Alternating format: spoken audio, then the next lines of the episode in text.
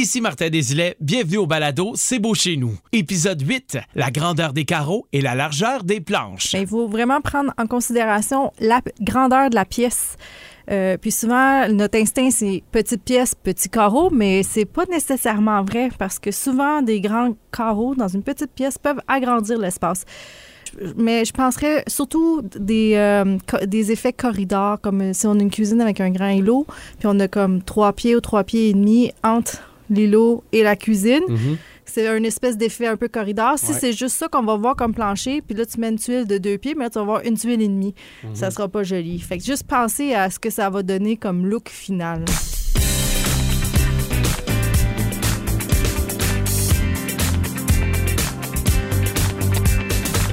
Couvre-plancher aidé vous présente C'est beau chez nous, un balado inspirant rempli d'idées tendances pour vos rénaux. Quand vient le temps de faire un choix pour notre recouvrement de plancher, on va opter peut-être pour de la céramique, on va peut-être opter pour un plancher de bois. Mais une fois qu'on a choisi ce qu'on veut, il y a encore des choix à faire. C'est quelle grandeur de carreau qu'on va prendre dans notre céramique, euh, quelle sera la largeur de nos planches. Et euh, Lisa Théberge de Couvre-plancher aidé, qu'est-ce qu'on doit penser en premier là, quand on vient le temps de choisir la grosseur de nos carreaux ou encore la largeur de nos planches? Mais il faut vraiment prendre en considération la grandeur de la pièce. Euh, puis souvent, notre instinct, c'est petite pièce, petit carreau, mais c'est pas nécessairement vrai parce que souvent, des grands carreaux dans une petite pièce peuvent agrandir l'espace. Euh, mais je penserais surtout des, euh, des effets corridors, comme si on a une cuisine avec un grand îlot, puis on a comme trois pieds ou trois pieds et demi entre l'îlot et la cuisine. C'est un espèce d'effet un peu corridor. Si Ouais. c'est juste ça qu'on va voir comme plancher, puis là, tu mets une tuile de deux pieds, mais là, tu vas voir une tuile et demie. Mhm. Ça sera pas joli. Fait que juste penser à ce que ça va donner comme look final. Puis si on, on veut choisir un effet, tu sais, des fois, on veut faire une espèce de design dans notre plancher ou tout ça, ça aussi, il faut y penser. Il faut absolument y penser euh, parce que si tu, mettons, tu veux faire du chevron, là, c'est comme des pointes de flèche, mais que tu vas voir une pointe et demie de flèche dans ta pièce, ça sera pas très beau. Fait que c'est vraiment à prendre en considération avant de décider de faire un motif comme ça. Aussi, euh, il y a des motifs maintenant qui se font, c'est quatre tuiles qui font un beau dessin comme une fleur de lys. Ben, est-ce que tu vas juste voir une fleur de lys ou un quart de fleur de lys dans, de motif total dans ta pièce? Ben, peut-être que c'est pas le bon endroit où le mettre.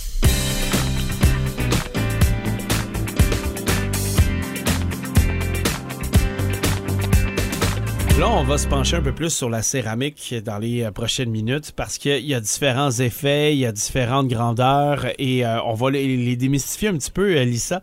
On va commencer avec la tuile 24 par 24. Là-dessus, 24-24, ce qui est drôle de ça, c'est que il y a quelques années, tout le monde était comme ça, ben trop gros, je peux pas installer ça chez nous. Puis là, maintenant, c'est rendu comme la norme presque. Euh, ce qui est fun des grands carreaux, euh, puis de les revoir revenir à la mode, c'est que c'est classique. La tuile rectangulaire, on la voit encore beaucoup, comme 12 par 24.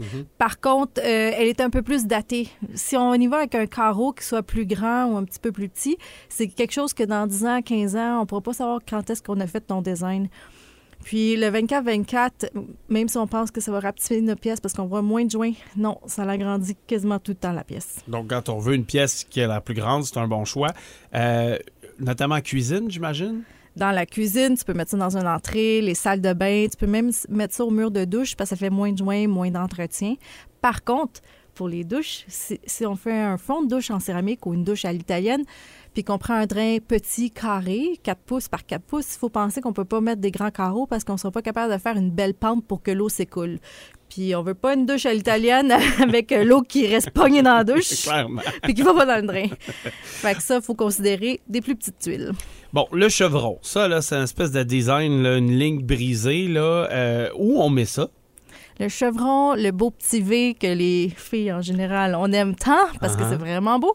Euh, tu peux mettre ça partout aussi. On fait souvent des murs accents, euh, des dosserets, mais il faut juste prendre peut-être des plus petites tuiles pour encore qu'on voit le motif du chevron. Euh, puis on voit ça aussi dans les parquets, au plancher.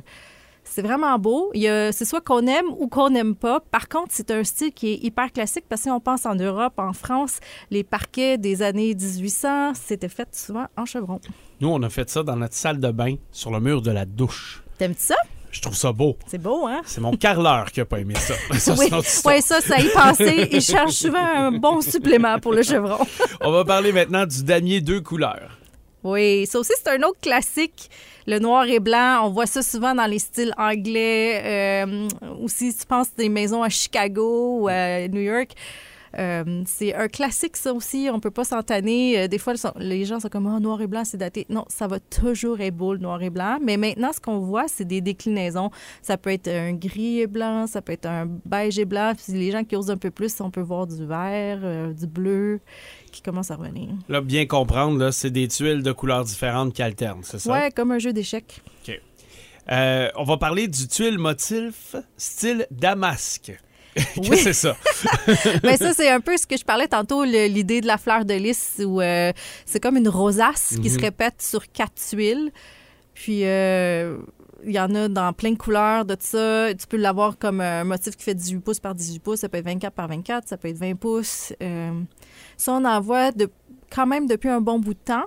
Il euh, y a des gens qui ont un peu plus peur de ça parce que c'est sûr que c'est un motif que tu vois vraiment. C'est un dessin mhm. qui est à terre. Fait que faut que tu penses à long terme. Est-ce que tu vas te tanner ou non avant d'installer ça?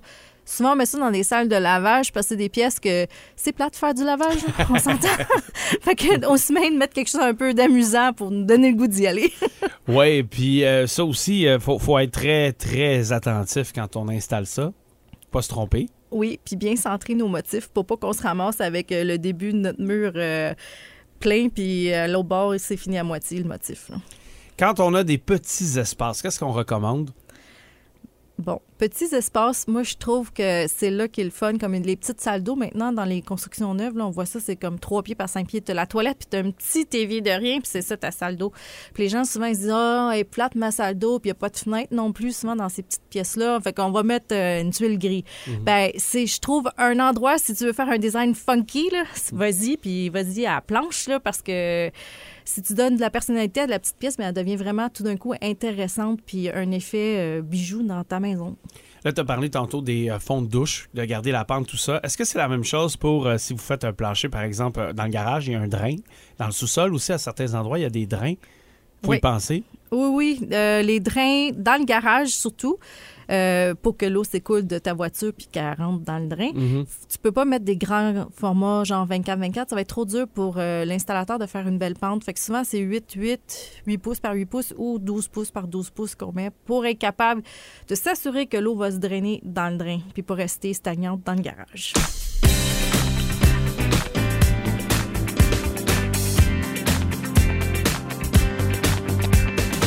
Maintenant, on va parler de plancher de bois. On en a parlé dans d'autres épisodes, mais il faut quand même choisir la largeur de nos planches, soit étroite, plus large. Qu'est-ce qui va définir notre choix quand on parle de plancher de bois? Mais avant, si je pense à peut-être 15 euh, ans, 20 ans, euh, ou quand on était plus petit, il y avait deux largeurs, là, deux pouces, deux pouces et quart de large pour les planches, puis trois pouces et quart. Mhm. Mais maintenant, c'est plus ça. Ça part de deux pouces et quart, puis tu peux avoir des planchers jusqu'à 10, 11 pouces dans le bois euh, d'ingénierie.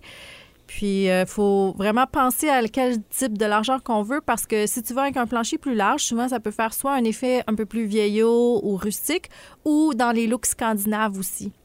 Mais si tu vas avec, encore une fois, une planche très large, mais que tu n'as pas vraiment de grand salon ou d'air ouvert où est-ce qu'on va pouvoir apprécier la largeur de la planche, mhm. Ça, vaut pas la peine. Non, mets-les pas. Mets 3 euh, pouces et quart ou 4 euh, pouces. Puis c'est aussi plus stable, euh, si tu vas dans du bois massif, de rester autour de ces largeurs-là. Puis pour les trois, donc, c'est plus dans des pièces plus petites? Oui. Euh, mais souvent, quand on choisit un plancher de bois franc dans la maison, on met le même partout juste pour uniformiser le tout puis euh, agrandir l'espace aussi. Parce que si tu fais une pièce, un plancher, il y a des gens qui font ça, mais mhm. moi, je recommande moins parce que si à chaque fois tu vas dans le salon, c'est un plancher, dans la cuisine, c'est un plancher, dans la salle de bain, c'est un plancher, dans le passage, c'est un plancher, dans la chambre à coucher, ça vient un peu too much puis ça va rapetisser ta maison au niveau de l'effet visuel. Dans le prochain épisode, l'entretien de plancher. Utiliser le mauvais produit peut endommager votre plancher. Si le plancher, euh, les gens ils pensent, ils pensent pas à cet aspect-là, c'est qu'endommager le plancher avec un produit nettoyant va annuler la garantie du manufacturier. Euh, c'est vraiment triste dans des cas où, après deux ans qu'on a installé notre, notre nouveau plancher, on l'aime, on, est super beau, mais en utilisant le mauvais produit, tranquillement, ça l'a endommagé. et ça va annuler des garanties souvent de manufacturiers qui, peuvent aller de 25 à 30 ans. C'est beau chez nous. Une présentation de couvre-plancher aidé, 9 rue Irwin à Granby. Besoin d'idées et de conseils, connaître les tendances en couvre-plancher et les nouveautés côté déco? Passez nous voir ou visitez lestapisaidés.com et suivez-nous sur Facebook et Instagram pour en voir plus. C'est beau chez nous. Une production M105. Couvre-plancher aidé.